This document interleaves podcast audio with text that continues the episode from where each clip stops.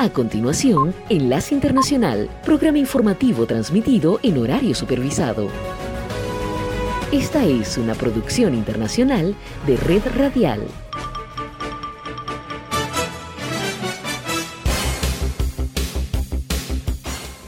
Aquí comienza Enlace Internacional. Saludos a nuestra audiencia en Caracas, Venezuela y el mundo, a través de nuestra frecuencia Sintonía 1420 AM y en Soy Ángela Montilla en la presentación. Bienvenidos.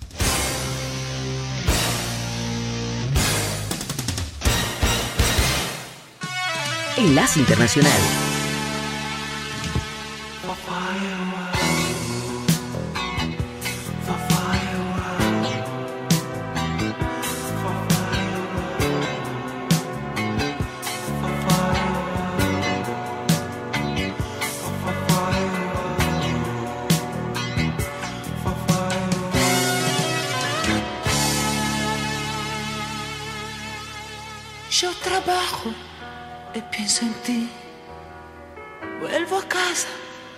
Yo te engaño y sin embargo pienso en ti. Voy con otro y pienso en ti. ¿Cómo estás? Y pienso en ti. Le sonrío, tengo culpa y pienso en ti.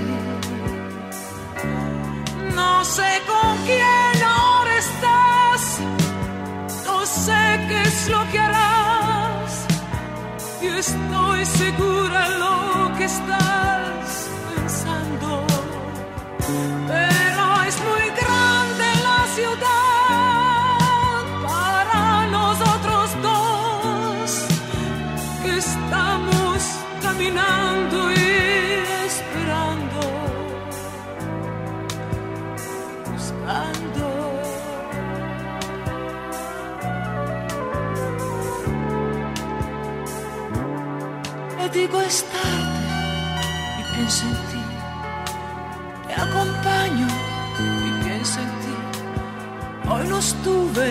Divertida y pienso en ti. Estoy sola y pienso en ti. Me confundo y pienso en ti.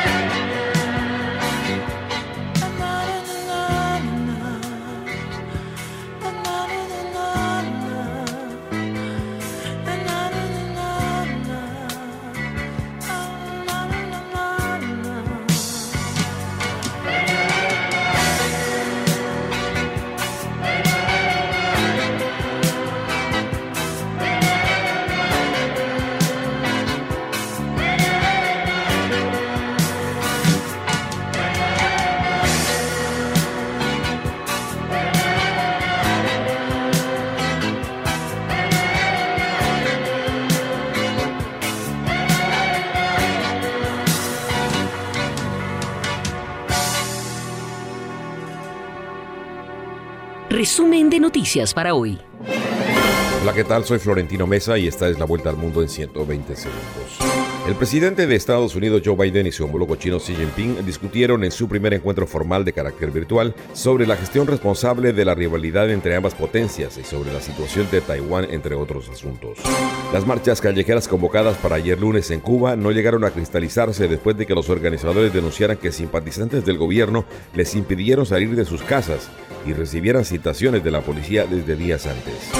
La ONU reiteró la necesidad de proteger, respetar y promover la libertad de expresión y de opinión, y rechazó las sanciones arbitrarias contra periodistas tras la decisión del gobierno cubano de retirar las credenciales a los periodistas de la agencia EFE. Estados Unidos impuso sanciones a la Fiscalía y a varios altos cargos gubernamentales en Nicaragua en respuesta a lo que llama la farsa electoral y como mensaje inequívoco para el presidente Daniel Ortega y la vicepresidenta Rosario Murillo. Guatemala extraditó a Estados Unidos a Luis Enrique Martinelli Linares, hijo del expresidente panameño Ricardo Martinelli, preso en el país desde el año pasado y a quien las autoridades estadounidenses acusan de lavado de dinero vinculado con la constructora brasileña Odebrecht. Al menos 24 personas resultaron heridas en dos explosiones en el centro de Kampala, la capital de Uganda, en lo que supone el sexto incidente de ese tipo en menos de un mes en el país, confirmaron las autoridades. El alto representante de la Unión Europea para la Política Exterior, Josep Borrell, afirmó que los ministros de defensa comunitarios, reunidos en un consejo en Bruselas, analizarán la tensión en la frontera entre Ucrania y Rusia, donde Kiev acusa a Moscú de haber concentrado miles de tropas. Estados Unidos condenó enérgicamente una prueba antisatélite de Rusia que obligó a los miembros de la tripulación de la Estación Espacial Internacional a meterse en su nave espacial por seguridad, calificándola de un acto imprudente y peligroso, y dijo que no tolerará un comportamiento que ponga en riesgo los intereses internacionales. Esta fue la vuelta al mundo en 120 segundos. Enlace Internacional.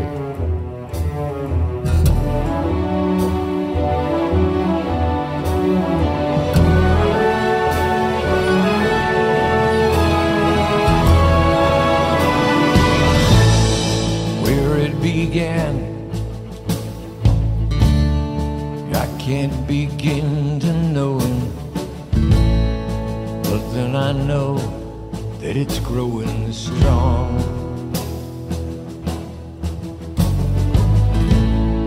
Was in the spring, and spring became the summer.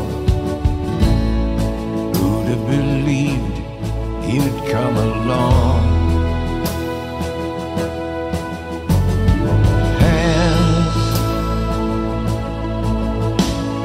Touching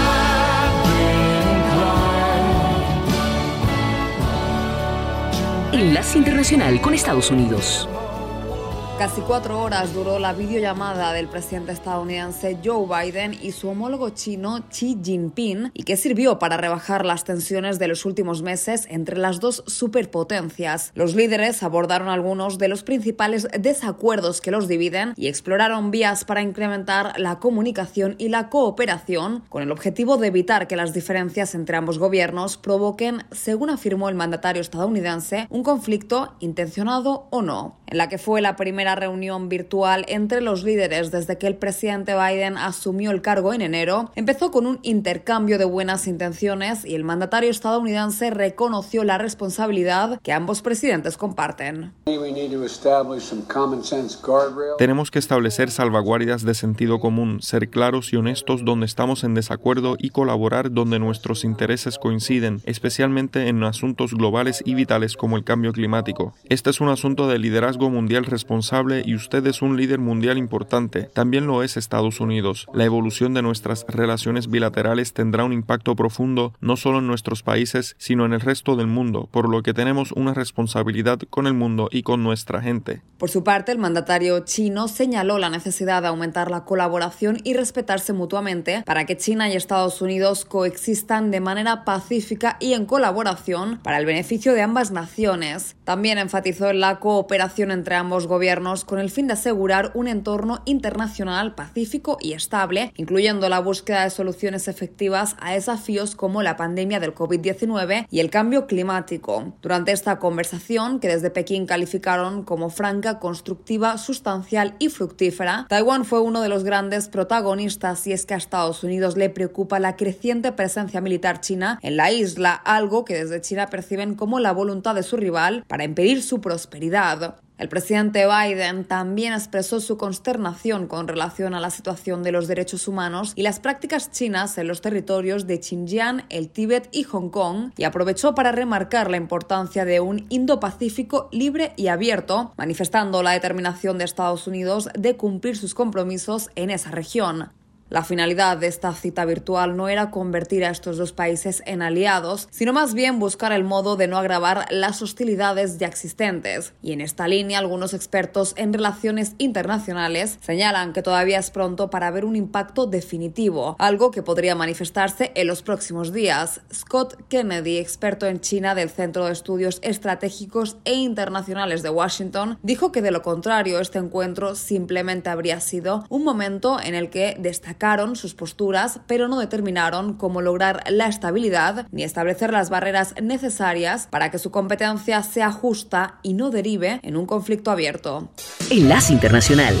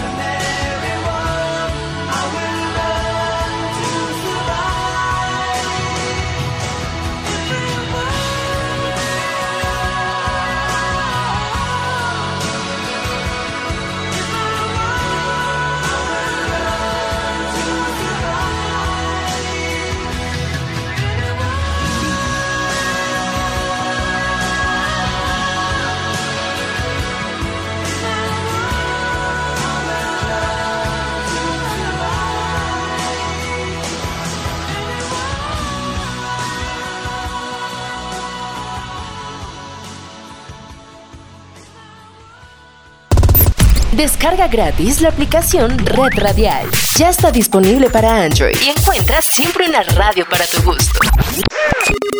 Esta es la señal internacional de sintonía 1420 AM, presentando Enlace Internacional. Luis Enrique Martinelli Linares, hijo del expresidente de Panamá Ricardo Martinelli, está ya en Estados Unidos para responder en una corte de Nueva York a las acusaciones en su contra, luego de ser extraditado desde Guatemala. Los cargos son por presunto lavado de dinero y conspiración para cometer ese delito a través de actos de corrupción ligados a la constructora brasileña Odebrecht y de participar como intermediarios en el pago de 28 millones de dólares a un funcionario panameño a cambio de intermediar para beneficiar a la empresa brasileña para la construcción de obras públicas. Luis Enrique Martinelli fue detenido en el aeropuerto de la ciudad de Guatemala en 2020 junto con su hermano Ricardo cuando intentaban tomar un avión privado que los llevaría a Panamá. Pero luego de ser retenidos, ambos argumentaron ser parte del Parlamento centroamericano, por lo que intentaron evitar la extradición, una petición que fue negada por las autoridades guatemaltecas. El experto guatemalteco en política internacional, Giulio Talamonti, valoró esta situación entre los gobiernos de Estados Unidos y Guatemala. Recordemos que al final de cuentas las relaciones diplomáticas con Estados Unidos y nuestro país son buenas. Las solicitudes de extradición que hemos recibido este año por parte de la justicia estadounidense son muchísimas y eso significa una situación. No solo que estamos cumpliendo con lo pactado, es decir, con el derecho de gentes, con el derecho internacional público en cuanto a entregar en extradición a quienes solicita la justicia norteamericana. Luis Enrique Martinelli fue trasladado desde Guatemala a Estados Unidos en un vuelo privado y custodiado por funcionarios del Marshall que se encarga de este tipo de traslados. El presidente Ricardo Martinelli gobernó Panamá entre 2009 y 2014 y su gobierno se vio salpicado por varias acusaciones de corrupción y en el 2018 fue solicitado en extradición por Panamá a Estados Unidos y fue a prisión acusado de espionaje político y malversación de fondos públicos. Guardó detención hasta 2019 cuando fue declarado inocente. Sin embargo, la justicia panameña actualmente tiene prohibida su salida del país mientras avanzan sus procesos penales. Por su parte, el hijo menor del exmandatario y homónimo Ricardo Martinelli aceptó hace pocos días ser extraditado a Estados Unidos y manifestó ante un juez de Guatemala su intención de renunciar a toda impugnación, aceptando el llamado de las autoridades estadounidenses para responder por los mismos cargos. Enlace Internacional con la Música.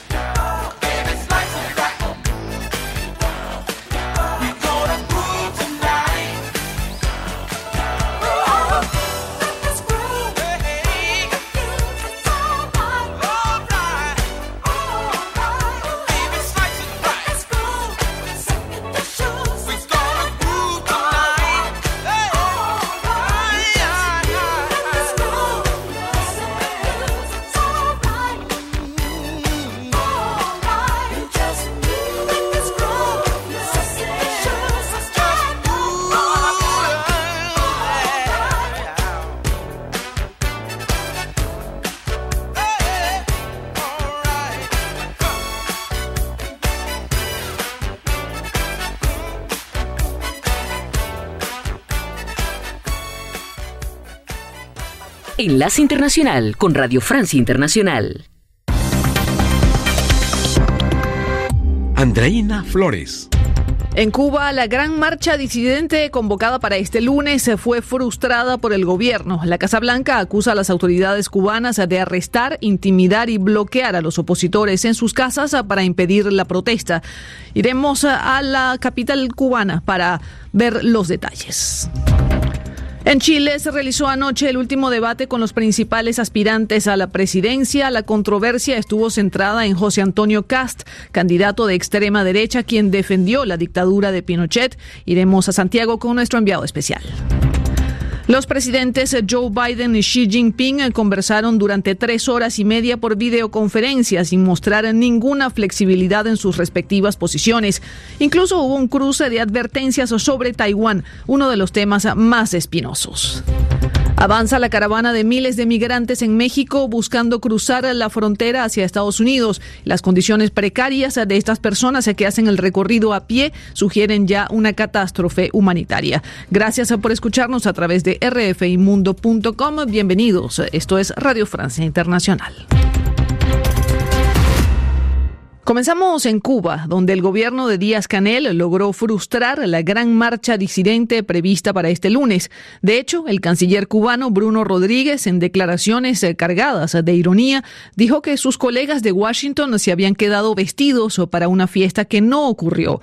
La Casa Blanca acusó al gobierno cubano de recurrir a duras penas de prisión, a detenciones y a técnicas de intimidación en un intento de silenciar la voz del pueblo cubano. Escuchemos el testimonio de Nairobi Sherry Suárez, esposa del conocido opositor Manuel Cuesta Morúa, quien fue detenido justo al salir de su casa para participar en la marcha disidente de este lunes. Sobre la una de la tarde se decidió salir a incorporarse directamente como habían solicitado para el tema de la marcha y lo interceptaron ahí mismo en la salida de la casa un oficial de la seguridad del Estado y lo montaron en la patrulla. No sabemos el destino donde se lo llevaron, no tengo noticias, no tengo hasta ahora el momento nada, solo nos queda esperar a ver qué es lo que sucede con el destino de él. Está tranquilo todo, no sé, no tengo que así fue cuando me dijo que iba a salir, ve, pero no lo dejaron salir. Y esto ya ha pasado en otras ocasiones, ¿verdad? Sí, en otras ocasiones hemos estado sitiados constantemente y siempre lo han cogido y otras veces también lo han soltado, pero esta vez sí no tenemos, no sabemos qué puede pasar, porque están ellos muy persistentes, están muy muy amenazantes, están amenazando demasiado. Cuando dice que está amenazantes es por qué? Bueno, como yo no sé si usted tiene conocimiento, yo estuve detenida también la primera vez, fue a mediados de octubre, 15 o 20 días aproximadamente me volvieron a detener ya en la vía pública y me llevaron a otra estación de policía en el litoral de Habana el Este. Toda esa serie de cosas que hacen ellos. Es decir, que ellos están constantemente amenazando que nos van a meter presos, que nos van a desaparecer. Están acostumbrados el gobierno cubano a hacer con todos los opositores que no piensan igual como quieren ellos que tienen que pensar. ¿ves? Y de Cuba nos vamos a Chile, recta final para la campaña electoral. Ayer se realizó el tercer y último debate con los principales aspirantes a la presidencia. Según las últimas encuestas, el candidato de izquierda y ex líder estudiantil Gabriel Boric podría calificarse para la segunda vuelta frente al ultraderechista José Antonio Casta. Por cierto, Casta, un candidato cuyas declaraciones hace unos días sobre la dictadura de Pinochet causó controversias durante el debate de anoche. Nos lo cuenta el enviado especial de Radio Francia Internacional a Santiago de Chile, Rafael Morán. El candidato de extrema derecha José Antonio Cast suscitó una indignación unánime de sus rivales.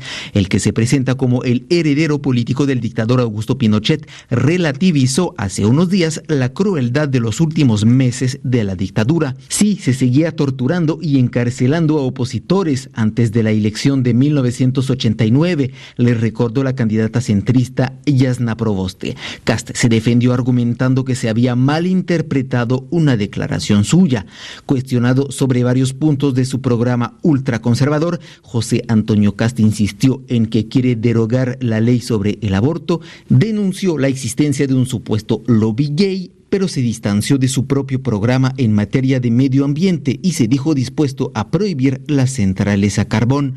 Su principal rival y favorito de las encuestas, el ex líder estudiantil y diputado de izquierda Gabriel Boric, recién recuperado del COVID, fue el otro candidato más atacado en esta noche de debates, acusado de improvisación y calificado de candidato de la agitación social. Boric aclaró que de llegar a la presidencia buscaría consensos. Yo espero liderar un gobierno que llegue a acuerdos para tener una mejor salud que no discrimine entre ricos y pobres, para poder terminar con la lógica del sistema de FP y entregar pensiones dignas, gobernabilidad para enfrentar la crisis climática. Esa es la gobernabilidad que nosotros proponemos, porque venimos justamente de los movimientos sociales. En materia de derecho al aborto, todos los candidatos, salvo José Antonio Cast, se mostraron a favor de una ley más liberal. Solo fue cuando se abordó las reformas económicas que aparecieron las diferencias más notables. Lo que decimos es que queremos un Estado más pequeño, eficiente, austero, con un gran brazo social. Nosotros hemos dicho que íbamos eh, a bajar eh, de manera importante, con el acuerdo del Congreso, los tributos. Mientras José Antonio Caste quiere reducir el perímetro del Estado, Gabriel Boric propone aumentar en varios puntos la recaudación fiscal para financiar sus ambiciosas propuestas sociales. La candidata Yasna Proboste quiso diferenciarse afirmando que su programa tiene más seriedad el aspirante oficialista de derecha, Sebastián Sichel, rezagado en las encuestas, apuesta por su parte al mercado financiero para financiar la transición ecológica y el nuevo sistema de pensiones. A los siete candidatos les quedan tres días de actividades electorales para convencer a los electores en lo que será las elecciones más impredecibles desde el regreso a la democracia. Desde Santiago de Chile, Rafael Morán, enviado especial de Radio Francia Internacional. Nos vamos a México, donde una larga caravana de migrantes avanza muy lentamente, a unos 15 kilómetros por día, en su camino hacia Estados Unidos, país que ha presionado a México para que frene esta ola migratoria. La salud física y mental de los indocumentados empeora día a día y ya podemos hablar de una catástrofe humanitaria. Vamos a Ciudad de México con nuestra corresponsal Marta Durán de Huerta. México está haciendo todo lo posible por contener a la caravana formada por miles de indocumentados de una veintena de países que quieren llegar a Estados Unidos. La mayoría huye de la violencia en sus regiones. Las autoridades mexicanas prohíben el paso de camiones de pasajeros o de carga que pudieran transportar a los sin papeles. Las fuerzas del orden bloquearon las carreteras para que la única manera de avanzar sea a pie. En la caravana hay cerca de 80 mujeres embarazadas y centenas de niños, por lo que avanza a 15 kilómetros por día. Eso significa que llegar a la Ciudad de México, situada a 1.200 kilómetros de distancia, les llevará tres meses. A las detenciones se les llama rescates, a las deportaciones retorno asistido y a las cárceles albergues. El presidente Andrés Manuel López Obrador cedió a la presión norteamericana para frenar a los migrantes, quienes se volvieron moneda de cambio en las negociaciones con la potencia del norte. Para Radio Francia Internacional, Marta Durán de Huerta, México. Tres horas y media duró la conversación virtual entre el presidente Joe Biden y su homólogo chino Xi Jinping, donde cada uno reafirmó su posición sobre los temas más delicados, como derechos humanos, Taiwán, la competencia comercial y otros. Según fuentes diplomáticas, el encuentro fue sincero y respetuoso, pero hubo muy poca o ninguna flexibilidad, y esto incluyó un cruce de advertencias justamente sobre Taiwán, uno de los temas más espinosos entre ambas potencias. Lucía Valentín tiene los detalles. Grandes sonrisas, tono cordial y enormes diferencias de fondo. La reunión entre los dos hombres más poderosos del mundo acabó con dos comunicados separados que en el fondo se asemejan a dos grandes listas de agravios de uno y otro lado. El tema que más tiempo ocupó fue Taiwán, la isla autogobernada que China considera parte de su territorio y que se ha convertido en el asunto más espinoso en la relación entre ambas potencias. A Pekín no le gustó nada que la Casa Blanca propusiera en octubre ayuda militar a Taiwán si China la atacaba, rompiendo así con la tradicional posición estadounidense. Xi Jinping dejó claro ayer que cualquier reconocimiento formal de la independencia de Taiwán dará lugar a medidas contundentes. Biden planteó por su parte la preocupación estadounidense acerca de la situación de los derechos humanos, en particular en el Xinjiang de los uigures, en Tíbet y en Hong Kong. También reiteró la acusación contra Pekín de prácticas económicas y comerciales desleales. Los mandatarios acordaron colaborar en cuestiones como la energía, el cambio climático y evocaron conflictos internacionales como Irán, Afganistán o Corea del Norte. Esta videoconferencia es la tercera conversación directa entre los dos líderes desde la llegada de Biden a la Casa Blanca en enero. Gracias, Lucía Valentín. Y Europa ha vuelto a ser el epicentro de la pandemia. La Organización Mundial de la Salud advierte que en la última semana Europa fue la única región en el mundo que registró un aumento de los casos de COVID-19. Un poco más de la mitad de los contagios concierne a cinco países, Rusia, Ucrania, Alemania, Reino Unido y Turquía. Y aunque la vacunación atenúa los efectos de esta nueva ola, varios países están volviendo a aplicar medidas de restricción contra el COVID-19. Los detalles López. La semana comenzó con un confinamiento inédito en Europa, el de los no vacunados en Austria. Libertad de movimiento para los vacunados, restricciones para los no vacunados. El resultado, largas filas hoy de austriacos decididos a vacunarse. En Alemania, las infecciones y las muertes se han disparado desde octubre. En ese país, cuyo nivel de vacunación, 67%, está en la media europea, las autoridades han optado por un regreso masivo al teletrabajo. Varios estados federales barajan hipótesis como el toque de queda, el confinamiento y el cierre de escuelas. Todas estas medidas inquietan porque Alemania es la primera economía de la zona euro. Otras pruebas de que los europeos toman muy en serio la nueva ola Países Bajos cerrará bares y supermercados a partir de este martes en la noche. Ucrania, por su lado, ofrece 42 dólares a quienes se vacunen. Incluso en España, modelo de vacunación con casi un 80% de la población con pauta completa, las infecciones han crecido un 67% en dos semanas. Las hospitalizaciones también repuntan y algunas autonomías se plantean medidas para controlar la transmisión. Francia, cuyo índice de vacunación es del 75%, decretó el porte obligatorio de las mascarillas en las escuelas primarias, pero no prevé un confinamiento. Gracias, Asbel López. Y el presidente bielorruso Alexander Lukashenko aseguró hoy que quiere evitar que la crisis migratoria en la frontera con Polonia degenere en confrontaciones con sus países europeos vecinos. Esta es una reacción que llega justo después de que la Unión Europea y Estados Unidos anunciaran este lunes que preparan nuevas sanciones contra el régimen bielorruso, desconfiando de las promesas de Lukashenko de trabajar para que los miles de migrantes en su frontera con Polonia vuelvan a sus países. Y si hablamos un poco de deportes, hablemos de la clasificación al Mundial Qatar 2022. Suiza se clasificó para el Mundial 2022 al derrotar 4 a 0 a Bulgaria en Lucerna, pero atención, menos suerte tuvo Italia, vigente campeona de Europa que tendrá que jugar el repechaje luego de empatar sin goles este lunes ante Irlanda del Norte. Y esto revive la pesadilla del 2018 cuando Italia se quedó fuera del Mundial de Rusia. Con esto ponemos punto final a este resumen de Radio Francia Internacional. Descarga gratis la aplicación Red Radial. Ya está disponible para Android y encuentras siempre una radio para tu gusto. Sintonía 1420 AM está presentando Enlace Internacional.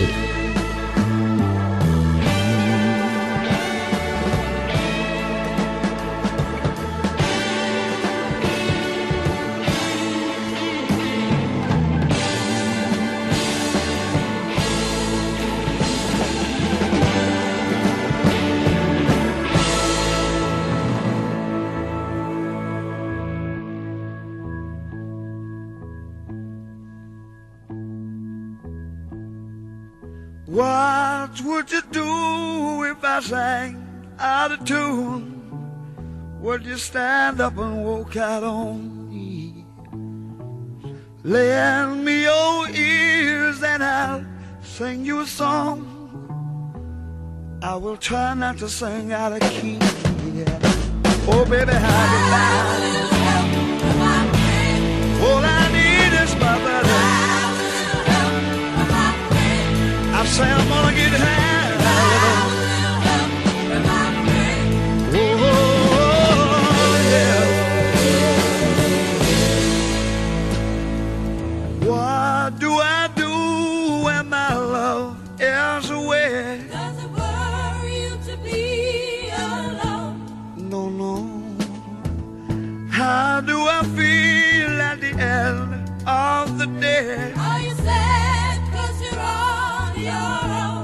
Tell don't even say it no more.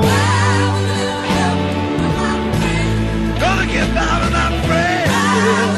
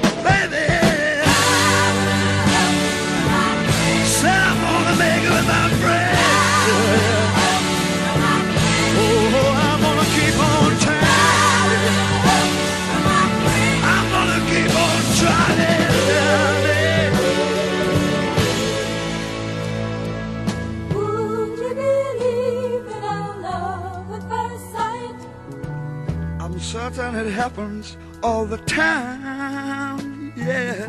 What do you see when you turn out the light? I can't tell you, but it sure feels like madness. Don't you know I'm gonna make it with my friends? I promised myself I'd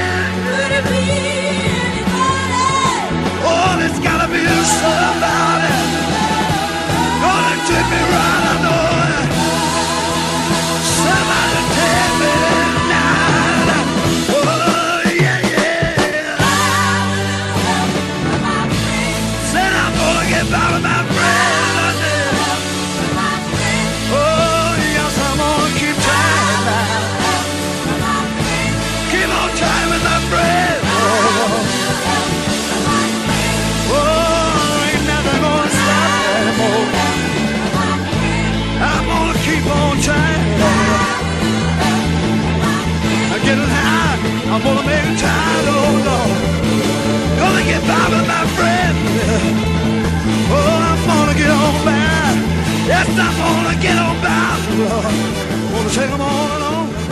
I'm gonna take 'em 'em. Enlace Internacional con la Voz de América.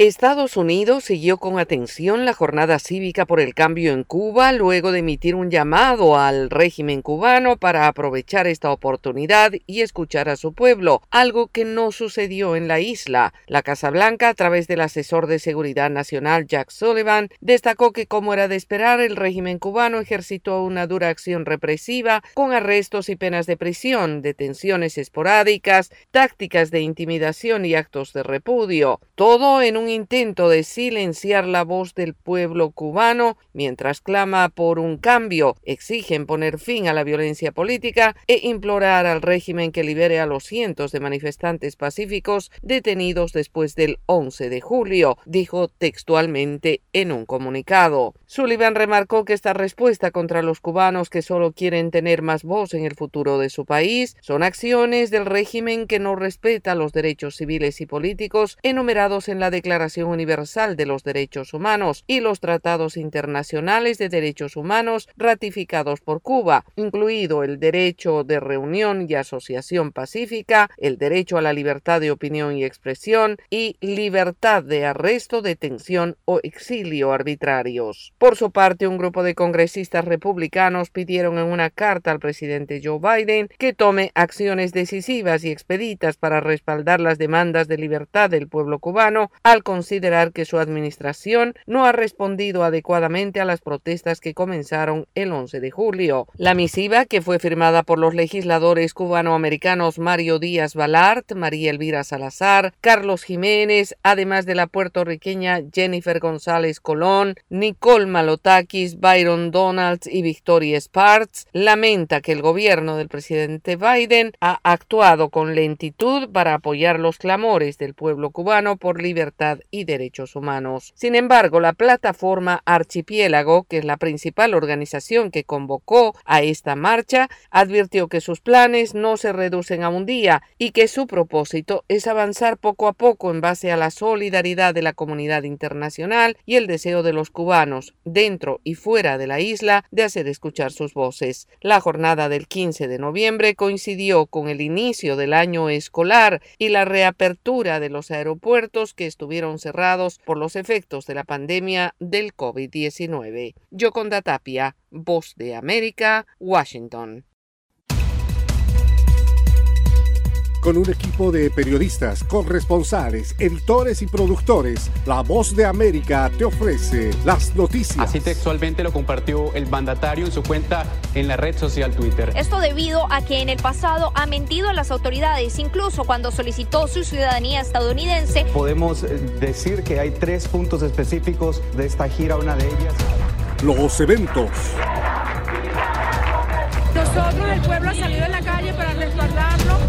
Los personajes. Está perdiendo la batalla legal y la batalla de popularidad. La OEA hoy ha dado un paso adelante, muy importante. Esto no, no es consistente con la realidad que experimentamos nosotros en el país. De lunes a viernes. La voz de América. Síganos en radio, televisión y en nuestras redes sociales.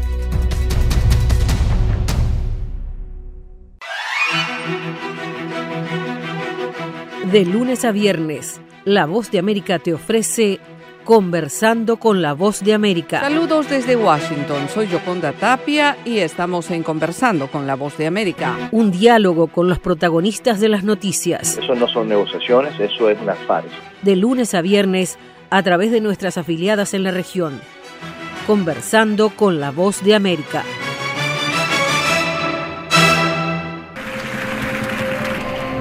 And Acompáñenos de lunes a viernes con las noticias del mundo del entretenimiento. Lo mejor del cine. So, Skrulls are the bad guys. Los estrenos de Hollywood. I've never seen anything like this. Who am I? She's the last of her kind. So I'm 300 years old. A leader, you are. You have the most advanced weapon ever. Lo mejor en música. Las noticias del espectáculo. Lady Gaga declaró al diario The New York Times que se- el actor Alex Bowen dijo el miércoles que se inscribirá en un curso para- de lunes a viernes. El mundo del entretenimiento llega a ustedes desde los estudios de La Voz de América en Washington.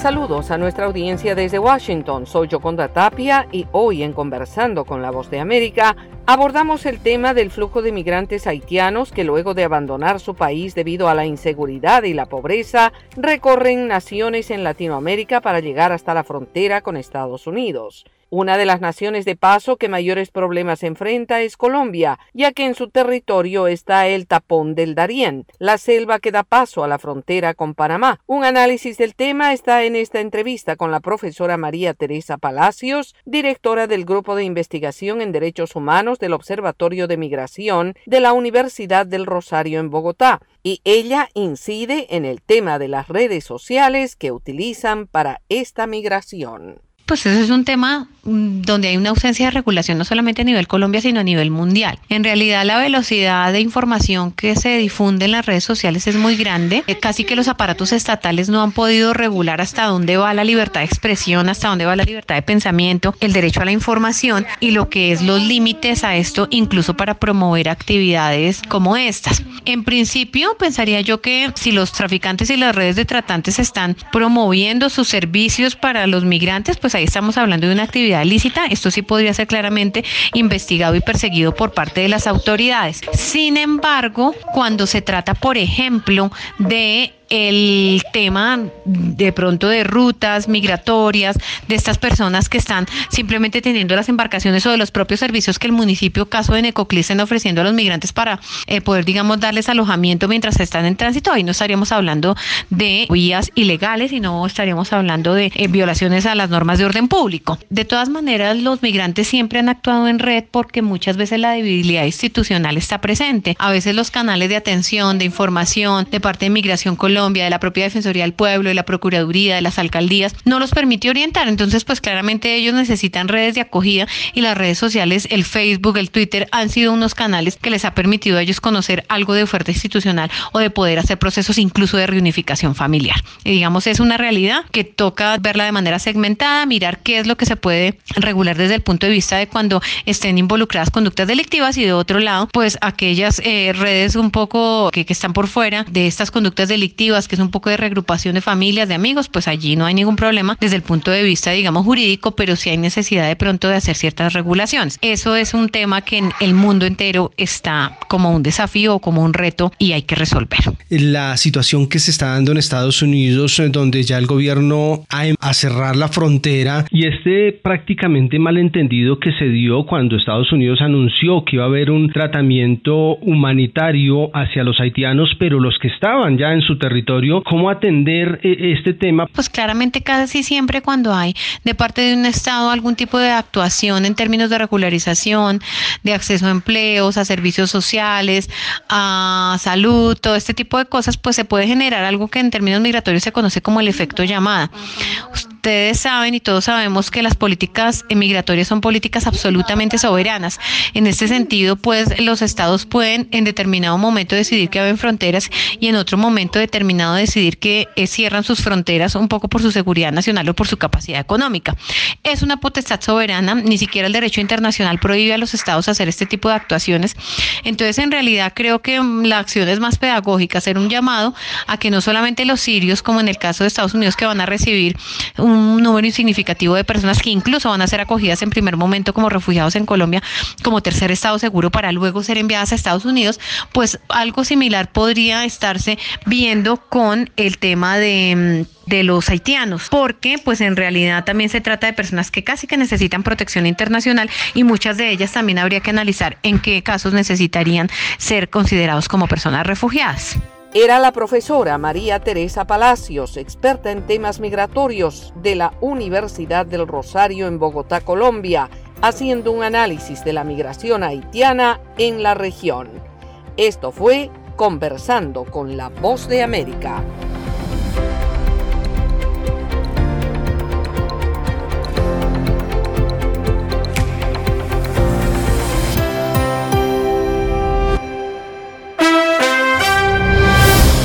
El cantautor inglés Ed Sheeran ganó como mejor artista y mejor canción por Bad Habits y BTS se llevaron cuatro premios en los galardones MTV europeos el domingo, que regresaron como un evento en persona después de una edición virtual en 2020 debido a la pandemia. MTV había dicho que los galardones entregados en Budapest se realizarían para mostrar solidaridad con la comunidad gay de Hungría. Una ley aprobada este año en ese país prohíbe la exhibición y promoción de la homosexualidad entre menores de 18 años. Lil Nas X recibió el premio al mejor video por Montero, Call Me By Your Name, y la banda coreana BTS ganó cuatro galardones incluyendo Mejor Pop, Mejor K-Pop y Mejor Grupo. Nicki Minaj ganó premio a Mejor Hip Hop, Maluma por Mejor Música Latina y Youngblood por Mejor Música Alternativa. Un niño de nueve años es la más reciente víctima del concierto de Travis Scott. El menor Estuvo con vida durante una semana, pero murió el domingo 14 de noviembre. El fallecimiento de Ezra Blount eleva a 10 el número de víctimas fatales hasta el momento durante el Festival Astroworld de Houston, de personas con edades comprendidas entre los 9 y los 27 años que murieron aplastadas por la multitud. El rapero se presentó ante 50.000 personas. Ahora nos vamos al año 1975 cuando Electric Light Orchestra debuta en la Hot 100 con Evil Woman. El tema alcanzó su punto máximo en el peldaño número 10 el 14 de febrero del año siguiente, 1976. El sencillo fue escrito por el vocalista y guitarrista Jeff Lynne.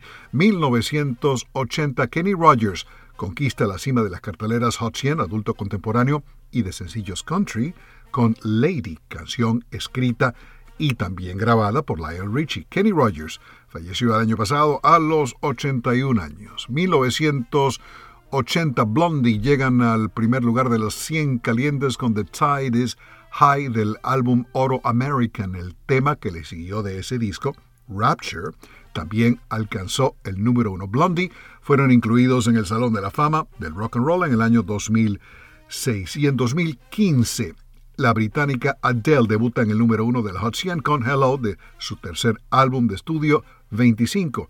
Hello también logró el primer lugar de las carteleras adulto contemporáneo y adulto top 40. El remix del tema fue número uno en el Reino Unido. Adele, por cierto, tiene un nuevo álbum, 30. Alejandro Escalona, voz de América.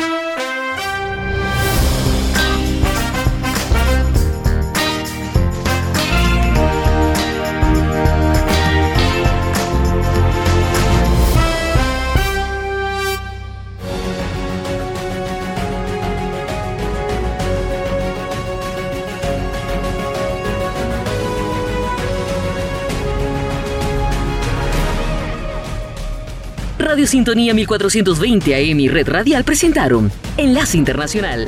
Regresaremos mañana con noticias, entrevistas y buena música. Enlace Internacional, síganos en Twitter con arroba cdncall y en internet www.redradial.com. Descarga gratis la aplicación Red Radial. Ya está disponible para Android y encuentras siempre una radio para tu gusto.